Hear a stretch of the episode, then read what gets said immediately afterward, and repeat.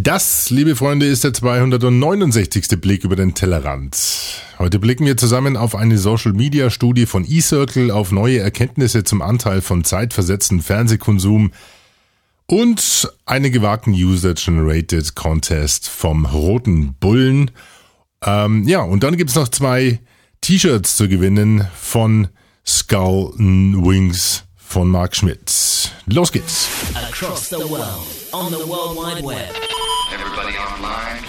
Good. It's time to kiss the future.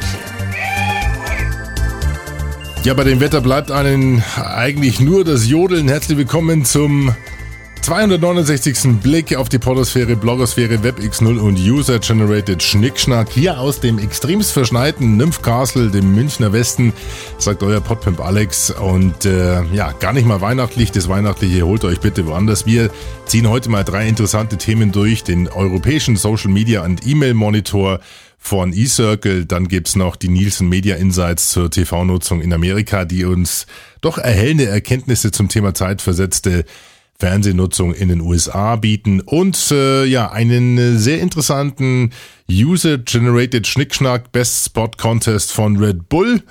Und dann gibt's noch ein bisschen Gummibärchen am Schluss. Und ähm, das soll's dann heute auch schon sein. Das nächste Mal gibt's eine fette Feedback-Episode, wo ich mal alles aufbereite, was so von euch an Feedback gekommen ist.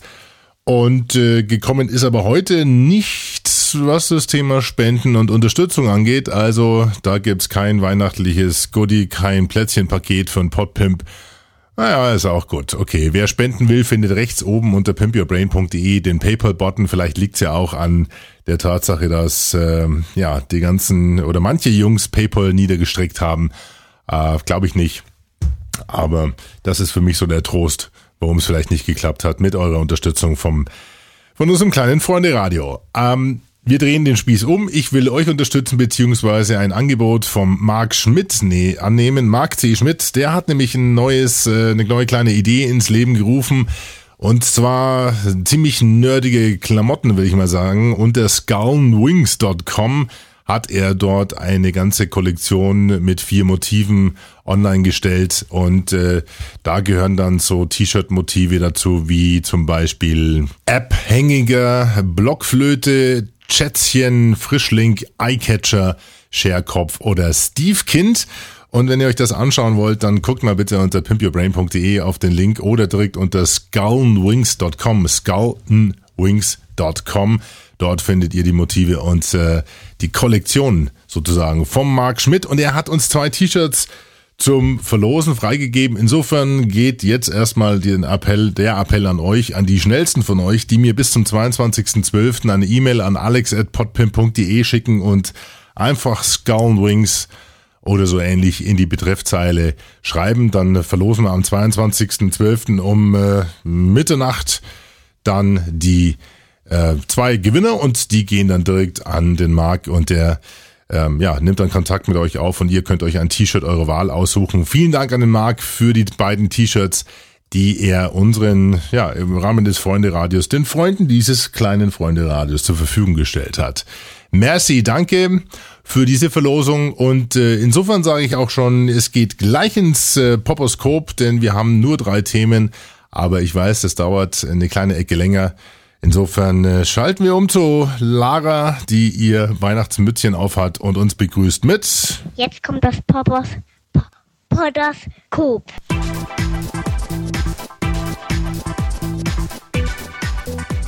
So, wir haben mal wieder eine Studie zum Thema Social Media, diesmal aus dem Hause eCircle, dem weltweit führenden E-Mail-Marketing, Software und Services-Dienstleister hier in München in der schönen Nymphenburger Straße 86 die übrigens auch einen sehr interessanten Blog gestartet haben, den Inside Digital Marketing Blog. Den Link findet ihr direkt unter eCircle.de beziehungsweise auf pimpyourbrain.de.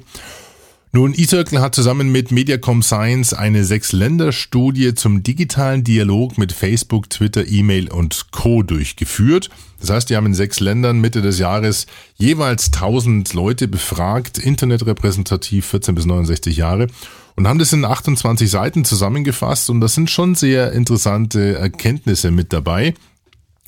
Ich zitiere jetzt mal hier, die vorliegende Studie gibt Antworten darauf, wie Konsumenten über E-Mail und Social-Media-Dienste wie Facebook oder Twitter mit Marken in Kontakt treten und wie Marketingverantwortliche dies nutzen können.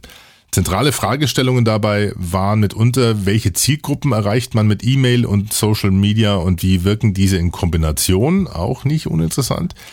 Dann, wie ist die Typologie der sozialen Netzwerke und die der Social Media Nutzer und wie können Werbetreibende diese adressieren?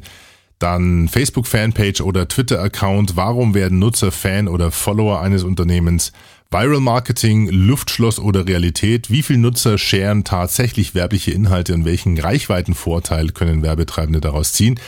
Und Facebook versus VZ versus Twitter. Welche Social Media Plattformen haben das größte Multiplikatorpotenzial? Nun, das könnt ihr euch alle selber runterladen und durchwurschteln. Es gibt so ein paar Key Learnings, die auch auf den ersten Seiten zusammengefasst wurden. Die Hälfte der Twitter-Nutzer sind Produktkommunikation gegenüber offen und auch knapp jeder dritte Facebook-Nutzer informiert sich auf Facebook über Produkte, heißt hier. Zwei Drittel der Onliner sind über soziale Netzwerke erreichbar. Also nur zwei Drittel der Onliner sind über soziale Netzwerke erreichbar und knapp ein Drittel informiert sich auch dort über die Produkte und Unternehmen. 15% der Facebook-Nutzer sind Fan oder Follower eines Unternehmens. Dann E-Mail ist das Rückgrat der digitalen Kommunikation. Also nicht das Allheilmittel, sondern das ist mir inzwischen auch, sondern ein digitales Rückgrat sozusagen. Denn äh, über ein Drittel der Online können nur über E-Mail oder Newsletter erreicht werden, äh, weil ja nur zwei Drittel eben über Social Networks erreichbar sind. Dann 31 Prozent der Nutzer von sozialen Netzwerken haben mehr als 100 Freunde oder Follower und im Durchschnitt erreicht jede geteilte Nachricht 57 Personen. Das im Schnitt äh, haben also Mitglieder in den sozialen Netzwerken 57 Freunde oder Fans oder Follower. Knapp die Hälfte der Fans und Follower von Unternehmen wünscht sich auch Aufrufe zu Mitmachaktionen. Das sind also so die, die Key Learnings aus dieser Studie und da gibt es sehr viele Detailauswertungen, die ihr da wirklich, wie gesagt, äh, selber nachlesen könnt. Wichtig ist für uns zu behalten, nach wie vor äh, maßgebend sind Facebook, StudiVZ und Wer kennt wen.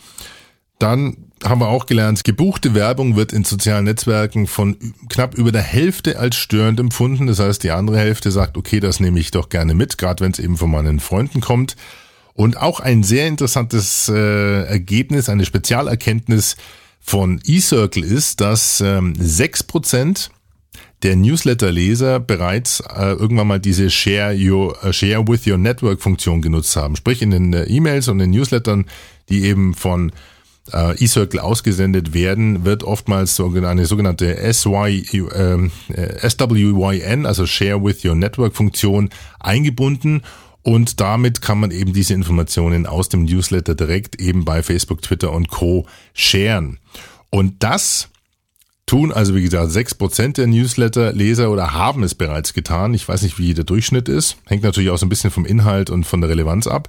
Aber mal angenommen, du hast einen ähm, Newsletter mit 10.000 Abonnenten und 600 würden dann diese Funktion nutzen, dann kann man da natürlich rein theoretisch, hypothetisch auch ähm, die 60 oder sagen wir die 57 Kontakte dagegen rechnen, die der durchschnittliche Nutzer von sozialen Netzwerken hat. Sprich, man addiert oder könnte dann zu dieser Reichweite von 10.000 Abonnenten von dem Newsletter, sprich Lesern, also auch geöffneten Newslettern, auch noch eine Bruttoreichweite hinzuaddieren, die bei 600 mal 57 auf schlagkräftige 34.200 kommt. Soll also heißen, E-Mail und Newsletter funktioniert also generell nur bei einem Drittel der Onliner, weil nur zwei Drittel auf sozialen Netzwerken sind und über diese Zusatzdienstleistungen und Funktionen in diesen Newslettern, diese Share with Your Network Funktion, kann man dann auch noch die Bruttoreichweite erhöhen, die natürlich dann auch eine entsprechende ja, Glaubwürdigkeit hat, denn ich empfehle das mehr oder weniger meinen Freunden oder meinen Followern.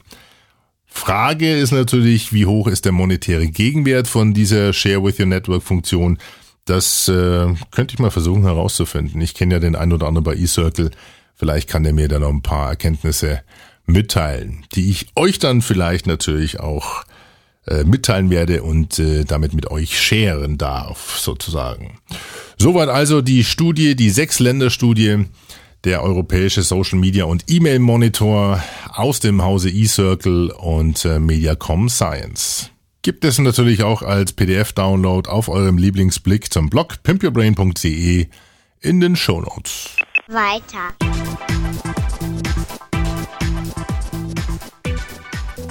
Timeshift, das Damoklesschwert, das über der Mediabranche hängt und schwingt und jeder Angst hat, dass es mal runterknallt und man versucht mit Studien gegenzuarbeiten. Ich habe euch das äh, letzte oder vorletzte Mal auch von einer, einer Studie erzählt, äh, von der ich in der Werbe und Verkauf Nummer 44 gelesen habe, aus Haus und zeitversetzte Nutzung von TV-Angeboten. Und damals hat sich ja wohl ergeben, dass die Außerhausnutzung in Deutschland bei zwei Prozent liegt und die zeitversetzte Nutzung nur bei 0,3 Prozent. Nun, das war, kam mir damals schon ein bisschen spanisch vor, denn in Amerika zeigen ja Erkenntnisse oder Ergebnisse, dass das sogenannte Skipping, also praktisch das Vorspulen von Werbeblöcken, als wichtigster Grund für die Anschaffung eines digitalen Videorekorders genannt wird. Und äh, das zeigt jetzt auch eine Studie aus Amerika, die mir auf dem Monaco Media Forum aufgefallen ist. In der Präsentation von Booz Company gab es nämlich eine Folie, die Zahlen von Nielsen gezeigt hat. Die Studie heißt, äh, oder die Untersuchung nennt sich Nielsen Media Insights und die untersuchen also äh, alle drei Monate, wie es sich denn so mit der ja, Mediennutzung, Fernsehnutzung der Amerikaner verhält.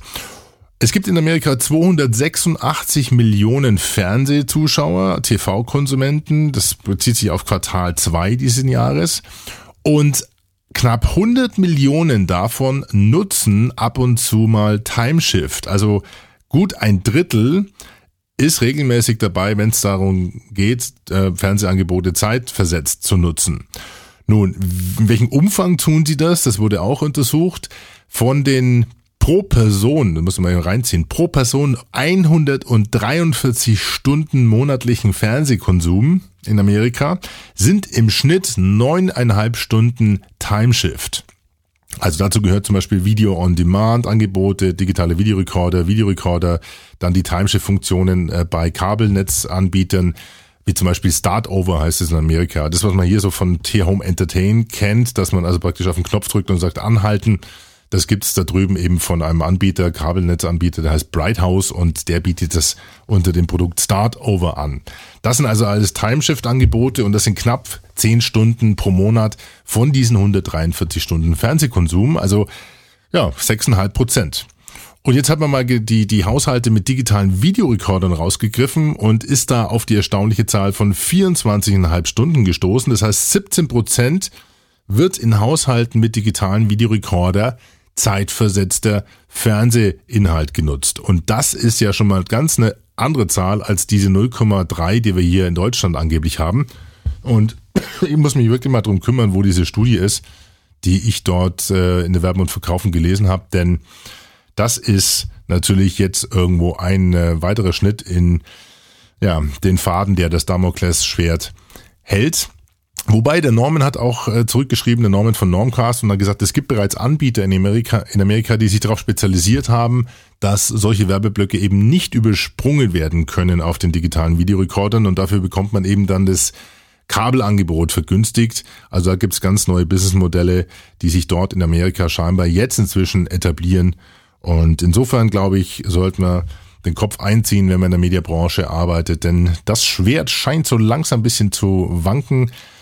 Äh, denn wenn hinter diesen 17 Prozent zeitversetzter Nutzung auch noch und Studien hängen, die zeigen, wie viel Prozent wirklich auch regelmäßig Werbeblöcke vorspielen, dann fällt das natürlich alles als Kontakte weg für die Mediabranche und dann wird das teuer.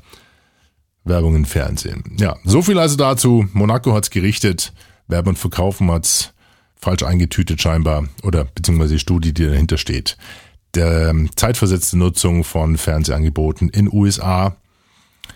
Knapp ein Drittel nutzt Timeshift und 6% machen das also pro Monat regelmäßig. Und bei den DVR-Angeboten, digitalen Videorekordern, sind sogar 17%. Soweit der Blick nach USA.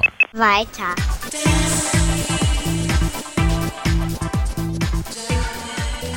Also manchmal frage ich mich schon, liebe Freunde der fröhlichen Marktbearbeitung, was der eine oder andere Kreative eigentlich so trinkt oder raucht. Ich habe hier im äh, eine Werben und Verkaufen Nummer 44 2010, das war so rund äh, Ende Oktober, Anfang November, einen Artikel gelesen, der war übertitelt mit kreative Amateure gesucht. Kampagnenwettbewerb. Dann habe ich mir das durchgelesen und gesagt, das kann ja nicht wahr sein, was da drin steht. Es handelt sich hierbei um ein Unternehmen, das macht im Jahr 2009 3,268 Milliarden Euro Umsatz. Ja, nochmal zum Mitschreiben, 3,268 Milliarden Euro Umsatz in 2009. Und das mit äh, knapp 4 Milliarden verkauften Dosen. Jawohl, es handelt sich um Red Bull. Und die haben jetzt eben einen Kampagnenwettbewerb ausgerufen. Ähm, allerdings hat mich da ein bisschen gewundert, was denn die Bedingungen für diesen Kampagnenwettbewerb waren. Nun, vorneweg muss man wissen, dass Red Bull als allererste Mal in der Unternehmensgeschichte einen Umsatzrückgang zu verzeichnen hat von 1,66 Prozent und zwar von 2008 auf 2009. Die sind also ein bisschen flügellahm unterwegs und die betreuende Agentur Kastner und Partner ist wohl scheinbar, hm, ja, ich sage jetzt mal beauftragt, äh, dagegen zu steuern und äh, das macht man dann schnell auch mit einem User-Generated Schnickschnack Contest. Der nennt sich dann www.redbullbestspotcontest.de, findet statt vom 7. November bis 6. Dezember, also fand statt. Und dort können also Nutzer ihre Ideen für TV, Radio und Print einreichen, für Printspots. Also nicht für Printspots, sondern für TV- oder Radiospots oder für Printanzeigen. Also Storyboards von Anzeigen. Und aufgerufen ist also Kreti und Bleti, der aus Deutschland kommt und äh, ähm, gefordert war eben die Kreativität auszuleben und äh, ja, schöne Geschichten zu erzählen. Jetzt ist natürlich als allererstes gleich mal die Frage, ja, was kriegt man denn dafür? Kriegt man überhaupt irgendwas dafür oder mache ich das für Umme und Pro Bono?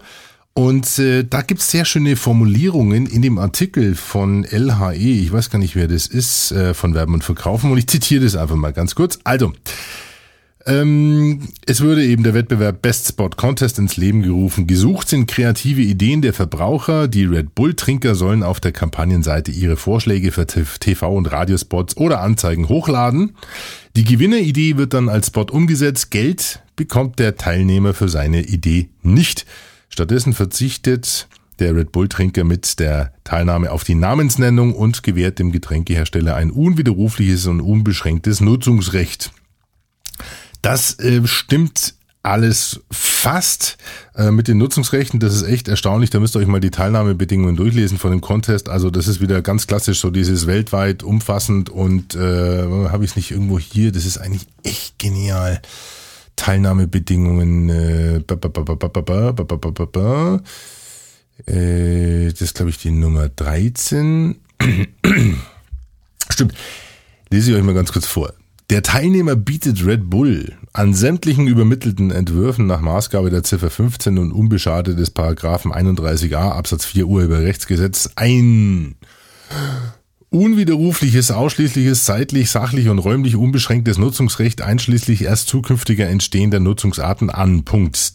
Dies schließt insbesondere aber nicht nur das Recht zur gänzlichen und oder teilweisen Veröffentlichung, Vervielfältigung, Verbreitung, Bearbeitung, Weiterentwicklung, Sendung, öffentlichen Zugänglichmachung, Auf- und Vorführung, unkörperlichen Wiedergabe, Synchronisation, Werbung, Klammerteilauswertung, Titelverwendung und Speicherung in allen bekannten und erst zukünftig entstehenden Medien, insbesondere aber nicht nur im Print, Buch jeder Art, DVD, CD, Blu-ray, Fernsehen, Kabel, Sat, In-Flight, Entertainment, Internet und sonstigen neuen Medien, ein. Red Bull ist insbesondere auch berechtigt, diese Rechte ganz oder teilweise auf Dritte zu übertragen, Sublizenzen zu erteilen bzw. diesen Nutzungsrechte einzuräumen, soweit diese Rechte selbst oder durch Dritte ausüben und so weiter und so fort. Eine Nennung des Urhebers oder des Teilnehmers ist im Rahmen des branchenüblichen nicht erforderlich. Also stimmt es insofern, was da geschrieben wird von der Werben und Verkaufen. Aber es gibt hier unter Paragraph 16 dann noch, äh, Punkt 16 noch eine rechte Einräumung. Eine rechte Einräumung oder die rechte Einräumung erfolgt gegen eine eingemessene Vergütung im Sinne von Paragraphen 27, 32, 32 Urheberrechtsgesetz und unbeschadete Rechte nach im Üblichen jedoch unentgeltlich. Das Interessante ist jetzt aber zum Beispiel auch, was hier drin steht. Also sagen wir, äh, man bekommt Geld, aber das ist noch nicht gewiss wie viel. Ja, das steht dann auch so auf der Red Bull Webseite, wenn man mal schaut, äh, ja, oder mal guckt und schaut, äh, was gibt's denn eigentlich dafür? Und da steht, was gibt es zu gewinnen? Aus der besten Idee entsteht ein echter Red Bull Werbespot und dem Gewinner winken Ruhm und Ehre. Also nicht Rum und Ehre, sondern Ruhm und Ehre. Der Sieger wird dann auch in den Produktionsprozess eingebunden und kann mitverfolgen, was aus seiner Idee ein vollwertiger Red, wie aus seiner Idee ein vollwertiger Red Bull Spot wird. Und, und weil wir nicht daran glauben, dass Undank der Welten Lohn ist, wird die Kreativität des Gewinners natürlich auch belohnt. Wie? Das wissen wir erst, wenn wir den Sieger kennen, denn eine kreative Idee verdient einen ebenso kreativen Preis. Nun, so weit, so gut. Jetzt, wenn man aber mal nochmal den äh, Punkt 16 in den Teilnahmebedingungen liest, dann steht hier zum Beispiel, okay, man kriegt Geld, eine angemessene Vergütung, im Üblichen jedoch unentgeltlich und jetzt pass auf, jetzt muss eigentlich, ich weiß nicht, ob Juristen da draußen haben, die zuhören, aber das müsst ihr mir mal übersetzen. Jetzt steht hier, der Teilnehmer stimmt mit Red Bull darin überein, dass bereits die Umsetzung eines Entwurfs in einem Werbespot auf Kosten von Red Bull für den Teilnehmer einen entgeltlichen Vorteil darstellt. Welchen entgeltlichen Vorteil habe ich bitte, wenn ein Kunde, der meine Idee nimmt und meinen Entwurf nimmt, daraus einen Werbespot produziert. Welcher entgeltliche Vorteil entsteht da für mich eigentlich? Also, scheißegal. Auf jeden Fall ist es so, dass 1200, und jetzt kommt die Auflösung, dass 1250 Leute mitgemacht haben, also ähm, Kreativsklaven sozusagen, die also Entwürfe äh, eingeschickt haben, äh, hier steht's, 1265 Texte, Storyboards, Videos und Animationen wurden eingereicht, Ideen für einen neuen Werbespot einzuschicken. So, ausgewählt wird bis zum 1. April 2011. Also ich hoffe ja immer noch schwer, dass es ein April-Scherz ist, die ganze Geschichte. Denn Mr. Red Bull-Gründer Dietrich Mateschitz und der Mann hinter dem Verleiht Flügel-Slogan Johannes Kastner suchen den Gewinnerspot aus. Rund drei Monate Zeit nimmt sich die Jury, steht hier, um akribisch und im Detail alle Einsendungen zu studieren und da haben sie natürlich bei 1250 doch einiges zu tun. Es gibt natürlich ein Ranking hier auch auf der Seite und der beliebteste Spot oder die Spot-Idee ist Himmlischer Sex von Marco Schwarzer hier aus München. Der wurde zum Beispiel äh, 5450 Mal geratet und hat äh, fünf Sternchen. Es geht hier um einen, äh, ja, um Gottes Himmelspforte und ein homosexueller äh, ein Taschendieb und ein Homosexueller stehen vor Gottes Himmelpforte, wollen dann rein und äh, ja gut, die Geschichte könnt ihr euch selber anschauen. Das ist also jetzt erstmal der von den von den Nutzern hochgerankte, aber der wird natürlich nicht genommen, sondern am 1. April erfahren wir dann, was wirklich Tacheles ist. Und dann erfahrt, erfährt der Gewinner, was er unter Abzug des entgeltlichen Vorteils, wenn seine, sein Entwurf in einen Spot verwandelt wird, was er dann vielleicht noch bekommt. Muss das denn sein? Da gibt es ein Zitat von dem Managing Director von äh, äh, Kastner und Partner, dem Patrick Hahnke. Der wurde hier interviewt ähm, und darauf angesprochen, eben auf dieses, auf diesen Bruhaha. Und er sagt, ähm, wir nutzen den Verbraucher nicht aus, wehrt sich Patrick Hanke, Managing Director von Customer Partners, gegen die Vorwürfe, die Agentur würde kostenlose Ideen abgreifen. Äh, und jetzt gebt euch das bitte mal. Vielmehr begegne Red Bull den Konsumenten auf Augenhöhe, binde sie in den kreativen Prozess ein und biete eine Plattform, sich mit der Marke auseinanderzusetzen. Außerdem sei die Teilnahme freiwillig und für jeden in den Teilnahmebedingungen nachlesbar, worauf er oder sie sich einlasse auf Augenhöhe, da gehe ich doch gern demnächst mal zum Getränkehändler meines Vertrauens, schaue ihm tief in die Augen und frage ihn, haben Sie eigentlich noch was von dem kostenlosen Gummibärchensaft der Flügel verleiht? Boah, da krieg ich Plack. Da hilft dann auch kein. Immer locker durch die Hosen atmen. Jetzt machen wir Musik und klar Alex. Aber klar doch, liebe Lara, und weil ich jetzt wieder gute Laune brauche, schieße ich uns jetzt kollektiv zusammen ins infantile Nirvana mit einem Song, der als Tipp vom Hans Winkler kam. Vielen Dank dafür. Der hat mich nämlich auf ein YouTube-Video aufmerksam gemacht, das definitiv internationale Abrufreichweiten erzielt hat. Äh, heißt, ich bin dein Gummibär, passt also hervorragend zu unserem letzten Thema aus dem Poposkop. Und äh, ja, damit heißt liebe Lara, mitwippen und für euch gilt das Gleiche. Wenig weihnachtlich, aber ich brauche jetzt ein bisschen gute Laune. Insofern haue ich euch jetzt raus mit dem Gummibär-Song Ich bin dein Gummibär www.funnygummy.com mit 25 Millionen Abrufen auf YouTube, äh, allerdings seit Oktober 2007 durchaus ein Knaller und er geht auch so ein bisschen in die Winterstiefel. Alex at Podpimp, die E-Mail, denkt an die Verlosung bis 22.12. Mitternacht. Bitte ganz kurz eine E-Mail äh, mit dem Betreff Skull, Skull and Wings. Das kann ich selber nicht aussprechen. Einfach Skull. Machen wir einfach Skull. Für die Verlosung der zwei T-Shirts und äh, www.pimpyourbrain.de ist euer Blog zum Blick. www.facebook.com slash Tellerrand, die Facebook-Seite. Ich sag bis zur nächsten Episode kurz vor Weihnachten mit dem großen Feedback-Finale für dieses Jahr. Ähm, Bye bye, Servus und äh, ja, Baba aus Nymphcastle. Servus. Ich bin ein Gummibär, ich bin ein Gummibär, ich bin ein Gummi, Gummi, Gummi, Gummi, Gummibär. Ich bin ein Gummibär, ich bin ein Gummibär, ich bin ein kleiner, süßer, bunter, dicker Gummibär. Oh ja. Gummi, Gummi, Gummi, Gummi, Gummibär. Gummi, Gummi, Gummi, Gummi, Gummibär.